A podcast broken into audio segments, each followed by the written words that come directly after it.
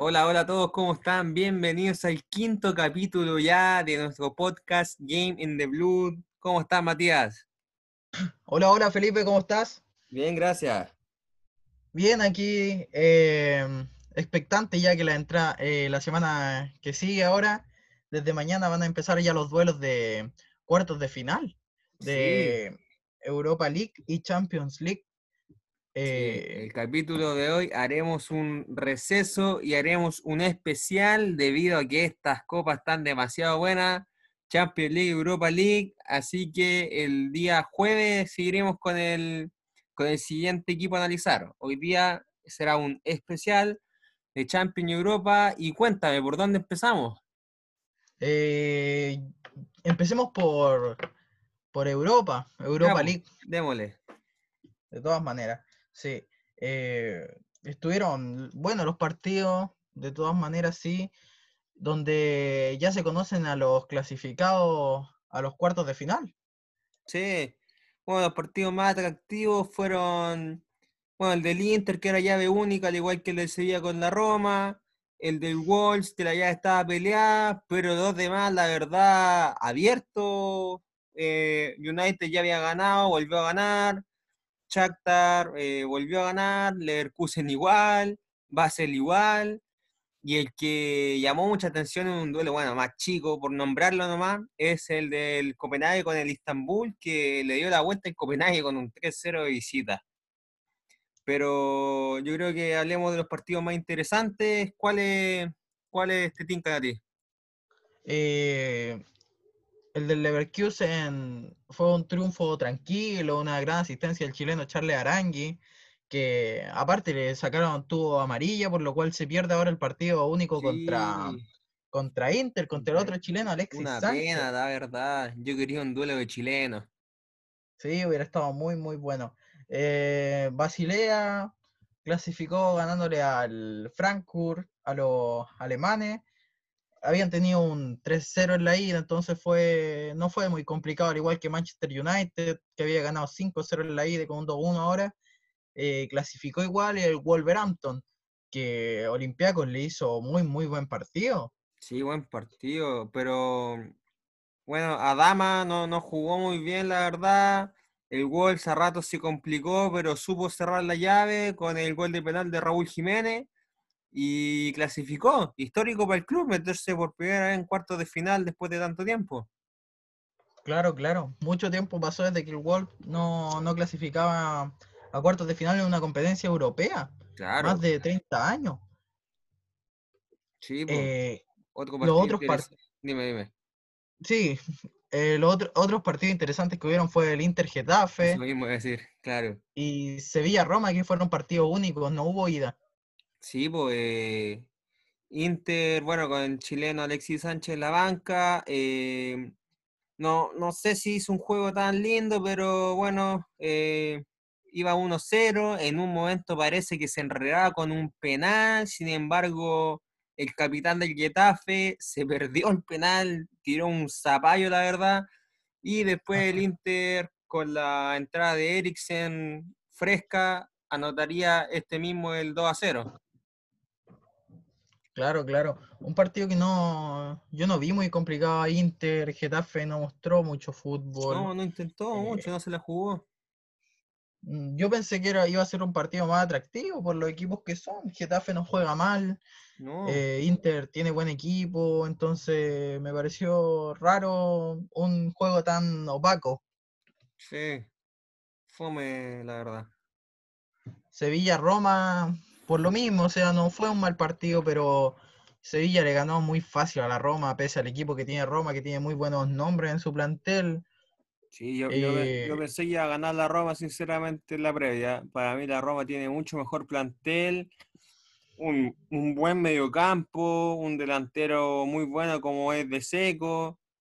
Sin embargo, el Sevilla, el Sevilla hizo el peso de la historia, ya que uno de los equipos mm, que ha tenido mejor rendimiento en esta Copa en los últimos años y logró ganar el encuentro con un cómodo 2-0. Claro, claro. Sí, yo creo que eso fue más que Sevilla en Europa League es un equipo muy fuerte y Se transforma. Claro, y lo demostró. La, la Roma para muchos era eh, uno de los candidatos a ser campeón, pero, Exacto. pero bueno, eh, 2-0 ya finalizada. Y sin problemas Sevilla ganó.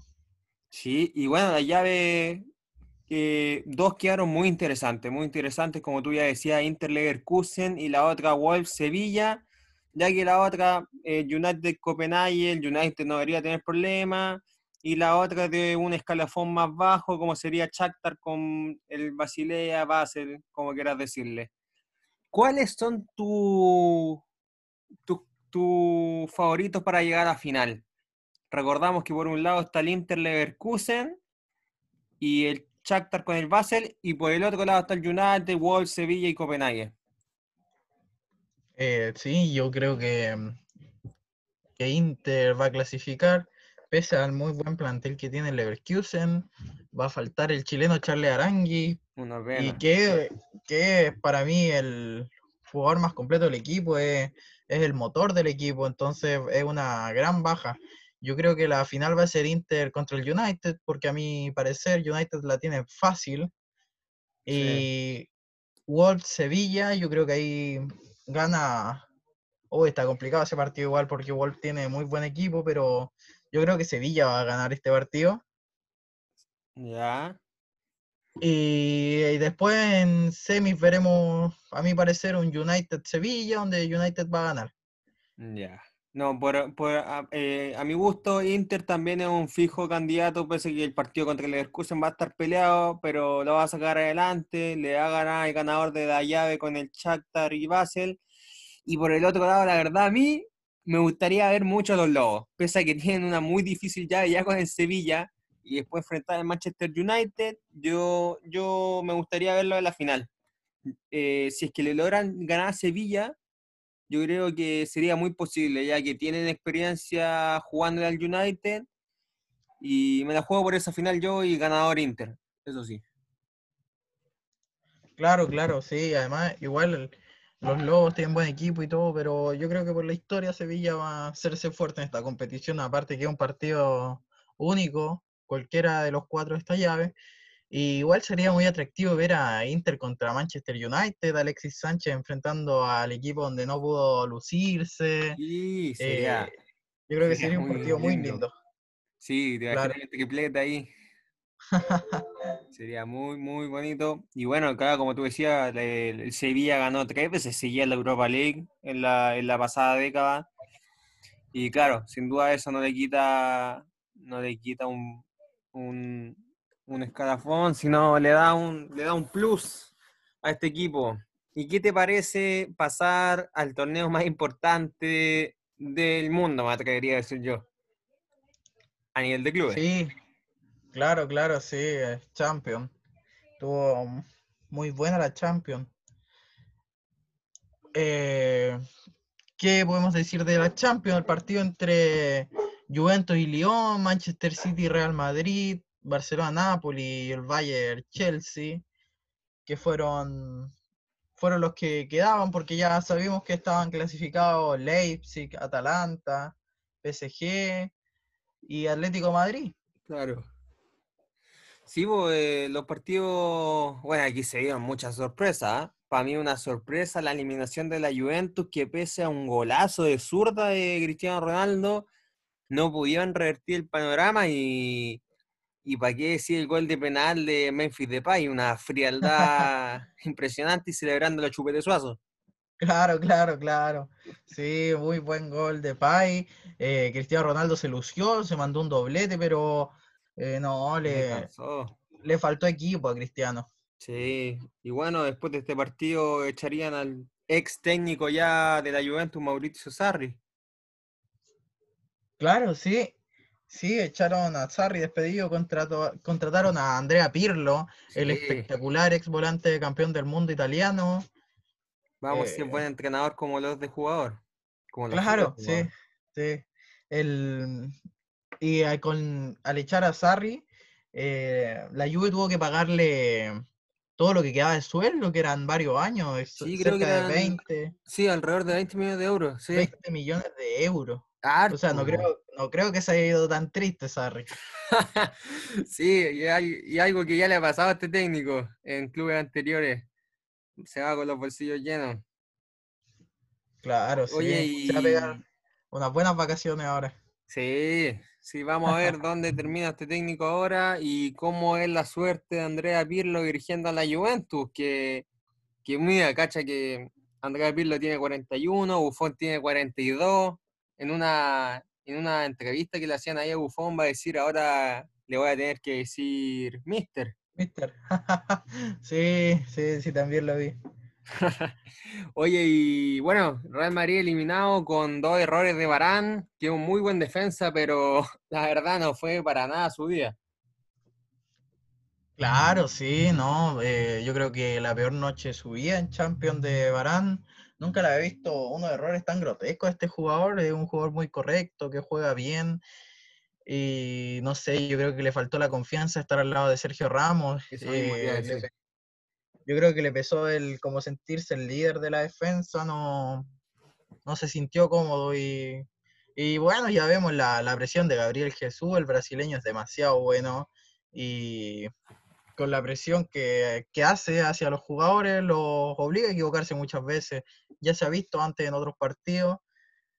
Y no, y Kevin De Bruyne se lució espectacular espectacular. Hasta Tony Cross después del partido se lo reconoció. Sí, sí lo vi, no, Kevin De Bruyne para mí juega a otro nivel, eh, es, un volante para mí el, actualmente el mejor. Y sí, de unos pases, creó unas ocasiones de gol que fueron vital para el triunfo del conjunto Sky Blue. Claro, claro, sí. De hecho, un dato, Kevin De Bruyne creó nueve ocasiones de gol y el Real Madrid completo en todo el partido, creó 8. Mira, para que veas la importancia de este hombre. Que parece muy el, bueno el Colorado. El termómetro de resistencia lo tiene en la cara, decía el otro día el entrenador del City Pep Guardiola, porque ya cuando te pone muy rojo, ya aquí lo tengo que sacar. de todas maneras, sí. Por algo le dicen el Colorado. Sí, oye, pero. Aparte que por el pelo. Claro, claro. Oye, pero eh, perdón, Barcelona. Real Madrid, eh, claro, veo la línea defensiva y que Varante al lado de él militado no, no me da mucha confianza. No hay experiencia. Eh, no, mal, una derrota para el Real que le pesó mucho. En Hazard no hizo nada, la verdad. Yo ni lo vi aparecer. No sé si tú, ¿qué opinas? No, de Hazard como dijimos el capítulo pasado, si no me equivoco, brilló por su ausencia. Eh, demostró lo muy, el muy bajo nivel que está teniendo y no, nada, un tiro al arco en todo el partido y no se le vio más. Sí, una pena porque era, un muy buen jugador y no ha encontrado su, su posición, su, no sé, no, no se ha encontrado en el, en el conjunto de la Casa Blanca. Claro, no, no ha logrado adaptarse. No. Pasemos a Barcelona, Felipe. Pasemos, pasemos. Barcelona, que Lionel Messi se echó el equipo al hombro, me gustó. Oh, Lionel Messi es un crack, es de otro mundo, es espectacular el argentino. Muy, muy buen partido se mandó y demostrando lo que es, po. Messi, nada más. todos decían que no iba a aparecer y Messi apareció callando boca. Y bueno, un 3-1 que merecido, el Napoli no jugó mucho, yo pensé que le iba a salir a buscar, ya que con un empate a cero Barcelona clasificaba, pero no, se quedó ahí Napoli y Barcelona se lo comió entero. Claro, claro, sí, Napoli muy poco demostró de juego, no tenía, eh, no tenía claras decisiones claras a la hora de, de, jugar, se equivocaron mucho, un penal, gol de Insigne, pero eso un par de jugadas más que era y Barcelona demostró su supremacía. Sí, supremacía y eso que no tenía dos mediocampistas como es Sergio Busquets y Arturo Vidal, que habitualmente, habitualmente perdón, son titulares. Tuvo que ocupar a Sergi Roberto y a Iván Rakitic. Y recordar que tampoco estaba Artur, debido a que este hombre llegó un día antes del encuentro a la concentración, prácticamente burlándose del equipo. Se presentó y obviamente no le iba a poner. No había mucho que hacer. Recordemos que Artur fichó por la Juventus. Claro, claro, sí. Sí, jugaron con, pero de todas maneras jugaron muy bien. El Barça demostró un buen juego y me gustó el partido. Sí, el jugar con dos delanteros, como en este caso fue- lo fue Lionel Messi Luis Suárez, y con un volante bien adelantado como Griezmann, le resultó Claro. bastante, en vez de jugar con los habituales tres adelante. Claro, sí, muy, muy atractivo el juego de Barcelona y Griezmann de nuevo, sin lucir, eh, muy opaca, muy opaco el estilo de Griezmann ahora, lo noto muy, no sé, a ver, noto que no, no rinde ya lo que rendía antes de todas maneras. No, no, y qué historia tan parecida a la Eden Hazard. Ambos ídolos, líderes de sus clubes, se fueron a clubes grandes españoles y ahí se quedaron. Claro, sí, de todas maneras. Yo creo que es un poco lo que le pasó a Alexis Sánchez. Sí, también, qué pena que pase esto a algunos jugadores, pero bueno, vamos a ver si la próxima temporada se pueden reinventar y vamos a ver qué hacen. po. El que no se pudo reinventar para nada fue el Chelsea ante el Bayern, que teniendo mal a la mitad del equipo lesionado prácticamente y a hombres suspendidos como Jorginho y Marco Alonso, salió a enfrentar al Bayern Múnich, allá en Múnich, y la verdad no hizo mucho. No hizo mucho con un gol temprano de Robert Lewandowski de penal al minuto 10. Ya partió con un gol más en contra y, y no pudo hacer más. La verdad, a mí me sorprende la velocidad de Nabri y de Alphon- Alphonse Davis, el canadiense, que no, se comieron a la defensa blue. Y no, no sé, no sé. ¿Qué, qué, qué opinas tú? Yo te mm, habíamos hablado también de este partido en, eh, en unos capítulos anteriores, cuando hablamos de Chelsea, y yo te dije que Chelsea iba a salir, iba a ganar 2-1, pero que igual no iba a alcanzar para pasar la llave, claro. Pero lo que vimos fue un Chelsea desastroso, eh, Bayern de Múnich los liquidó, imagínate, fue un 7-1 en la llave global, eh, claro, y se llevaron dos goleadas a los londinenses. Sí, Entonces fue sorprendente igual porque pese a que no tener sus principales figuras, el plantel igual tenía buenos nombres, no eran malos jugadores no, los que jugaron el tiene- partido. Estaba con mediocampistas como Kanté, Kovacic y arriba jugó con Odoi, Abraham, Mount, pero no, no logró hacer mucho, la verdad. Para mí, pocos jugadores, aunque sienten la camiseta, pocos de verdad se la pusieron. Yo creo que lo- los que más se pusieron la camiseta, los que más le pusieron por ahí, como dicen, huevos, fueron Hudson Odoi, Abraham y Mount. Los demás parece que se quedan en el vestuario. Claro, sí, sí, de todas maneras. Y de nuevo eh, quedó fuera del partido Kepa, el portero español. Parece que es crónica de una muerte anunciada, ¿no? Sí, no, Kepa ya, esto ya me da, ya me dice que Kepa no va a volver a la titularidad, perdón, ni siquiera a banca ni nada. Kepa se va a ir. Esto está más que dicho, que no lo use ya significa eso. Claro, sí.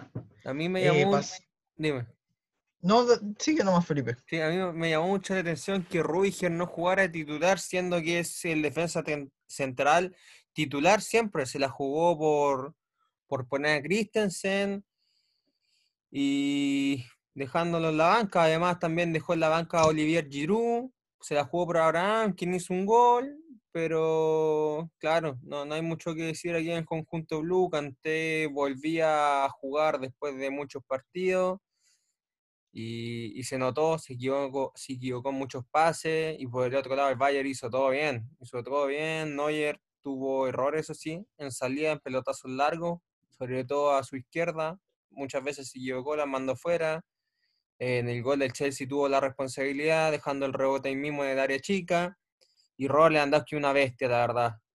Fíjate que participó en los siete goles que le hicieron al Chelsea. Claro, sí, eh, muy, muy buen jugador el, El polaco. el polaco, claro, sí. Y lo ha demostrado, por algo estuvo en la pelea de la bota de oro y perdió contra Chiro Inmóvil, pero de todas maneras es un pedazo de jugador. Sí, por supuesto, y aquí las llaves quedan más que interesantes, siendo la más llamativa a mi gusto un Barcelona-Bayern, o que va a estar on fire en el Estadio da Luz de Portugal. Claro, sí. Barcelona-Bayern, muy muy buen partido. Ya estábamos hablando de recién del Barcelona, muy bien que se vio el partido pasado. Ahora va a recuperar a Arturo Vidal y a Busquets, quizás lo ocupen, quizás no, pero Messi es un monstruo, está jugando a un nivel espectacular, pesa sus 34 años Mm. y el Bayern, ¿para qué decir? Pues ha ganado todos sus partidos goleando a cualquier equipo que se le haya puesto en- enfrente. Entonces, claro, el partido más atractivo de la jornada que se juega el viernes. Claro, sí, el día anterior tenemos al Atalanta PSG, que lástimamente el Atalanta no va a poder contar con su portero titular y tampoco con su centro delantero Ilicic, que todavía ahí no sabemos qué le pasa bien. Claro, sí. Atalanta, dos bajas importantes en el equipo. PSG también tiene una gran baja como es Kylian Mbappé, el joven francés. Eh, entonces, esta llave yo creo que va más hacia el PSG. Sí, yo igual, me gusta mucho el Atalanta, me gustaría que pasase, pero PSG la verdad tiene el poderío, tiene, tiene la plata aquí. Claro, Vamos a sí, ver si Atalanta puede refugiarse atrás, saliendo algunas contras, aprovechar a sus delanteros, que, que van a ser determinantes. Hombres como Muriel, que es un goleador del equipo, va a ser determinante en este partido. claro, sí. Ahí Atalanta tiene que demostrar lo que es, porque Atalanta también es un equipo muy fuerte que ha goleado muchos equipos la temporada ya pasada de Premier. En Champions también ha mostrado un muy buen juego, así que igual es un partido muy atractivo. Sí, mira, te tengo un dato. En la Serie A, bueno, Atalanta metió 98 goles. Solo cuatro equipos en esta liga habían metido 98 goles o más, siendo el récord el del Torino y los otros tres equipos que también lo sobrepasaron, los tres consiguieron en la misma temporada. Así que Atalanta ahí está metido entre los mejores goleadores de la Serie A. Claro, claro, sí, había visto el dato de que el Atalanta había sido uno de los más goleadores. Y, y ojalá que en este partido se note y que sea un partido con muchos goles. Aparte, PSG tiene muy, muy buenos jugadores como Neymar, eh, tiene al ex arquero Real Madrid Keylor Navas, tiene el medio campo de Ratti, y así te puedo seguir nombrando jugadores que son muy buenos. Y entonces yo encuentro que este partido, conjunto al del Barcelona, son de los más atractivos que hay. Sí, por el otro lado tenemos un City Lion, que yo creo que el City debería ganarlo sin problema, pese a que el Lyon le hizo eh, mucha pelea a la Juve, pero yo creo que no lo va a poder volver a hacer. Es llave única. Y por el otro partido, por el otro lado, perdón, el jueves tenemos al Leipzig con el Atlético, que también la verdad un partido bien bueno, pero el Leipzig ya no cuenta con Timo Werner. Claro, sí. Pierde mucho Leipzig sin Werner porque el goleador era el, el, para mi gusto, el mejor jugador del equipo. Para mí también. Y, y claro, eh, el alemán deja a este equipo muy, muy desprotegido, por decirte de algún modo. Sí, lo eh, deja cojo. Claro, ya Vamos no, ya no viene tan fuerte como venía. Sí, Yusuf Poulsen va a tener que estar muy fuerte en la delantera para hacer los goles que no va a poder hacer Timo Werner y vamos a ver si logran quebrar el equipo Madrid, de Madrid. Claro, Oye, claro. Dime. eh, bueno, ahora juégatela por la final de la Champions. ¿Cómo van a estar las llaves? Eh, mira, yo creo que en en cuartos pasa PSG contra Atlético de Madrid por una rama y por la otra pasa Barcelona contra Manchester City. Y los Entre, finalistas, Manche- entre Manchester City y Barcelona, yo creo que va a pasar el Barça y vamos a ver una final española, Barcelona Atlético de Madrid. ¿quién la gana? Yo creo que gana pucha, un partido muy difícil, Messi fuerte, pero Atlético de Madrid al eliminar a Liverpool ha demostrado que tiene, tiene herramientas para, para ganar la copa. Y este es, yo creo que puede ser el año de Atlético, puesto que puesto que Atlético solo había sido eliminado eh, por equipos con Cristiano Ronaldo y ahora ya no se encuentra ni uno ni está el Madrid, que es el Claro. eterno verdugo de Atlético. Sí. Entonces, yo creo que este podría ser el año de Atlético. Mira, yo por el otro lado, yo pienso que también pasa PSG, también pasa Atlético, también pasa City, pero yo creo que el Bayern le va a ganar a Barcelona. Barcelona, a mi gusto, está teniendo un buen juego, pese a que si el Messi se pone literal la 10, lo va a sacar el partido adelante, pero yo creo que lo gana Bayern. Yo creo que Bayern le gana a Manchester City y por el otro lado Atalanta, o sea, perdón, eh, Atlético le gana a PSG, teniendo una final Bayern Atlético y yo creo que la gana el Bayern de Múnich. Me la juego por ese equipo yo. Ahí, bueno, eh, cuando ya se hayan jugado las finales de la Champions League y de la Europa League, volveremos a hacer un especial de, de Copa Europea aquí con junto a Matías y estaremos hablando seguramente de esto. Veremos quién le acertó la final, quién le acertó el ganador de ambas copas y veremos qué tal. Ahora, bueno, el jueves tendremos un nuevo capítulo de Game the Blood hablando de otro equipo de Premier League, que ya sería el cuarto. Y eso, pues, Matías, ¿qué me cuentas? ¿Qué, qué, qué equipo te gustaría analizar? Claro, sí. em, esperemos que mis, da- mi- mis supuestos resultados de Champions se den y ver Atlético campeón por primera vez de la Champions. ¿Cómo te gustaría? Sí, el colchonero, colchonero hasta la muerte. Sí, pucha, yo ya quedé atrás contra el Bayern, ya, ya no quiero más. Claro, claro. Eh, la- el próximo capítulo de Gaming the Blood, nosotros, yo pienso que el equipo que podríamos analizar sería el Leicester. Leicester City, el, el equipo de los Foxes, es un muy buen equipo a mi gusto, el que más me gusta de la Premier. Y, y tiene jugadores muy buenos, eh, como eh, Madison, tiene a Jamie Vardy, el arquero Schmeichel, tiene a Pereira, el lateral portugués. Por el otro lado, Chilwell. No, Claro, un equipo que desinfló, pero sin duda hacen historia, siendo un equipo no grande. Sin duda, aunque se desinflaron, lo que hicieron es, es bueno, es bueno. Claro, sí, son un muy, muy buen equipo el Leicester y, y ya seguiremos hablando de él en nuestro próximo capítulo. Ya, pues Matías, me parece, ahí nos vemos otra vez el jueves, aquí en Spotify y en las otras plataformas que nos pueden escuchar, Game in the Blood. Así que eso, Matías, Sí, Felipe, estamos hablando y despedirme de todos los, nuestros auditores. Muchas gracias por escucharnos. muchas gracias, cuídense. Saludos, Matías. Chao, Felipe.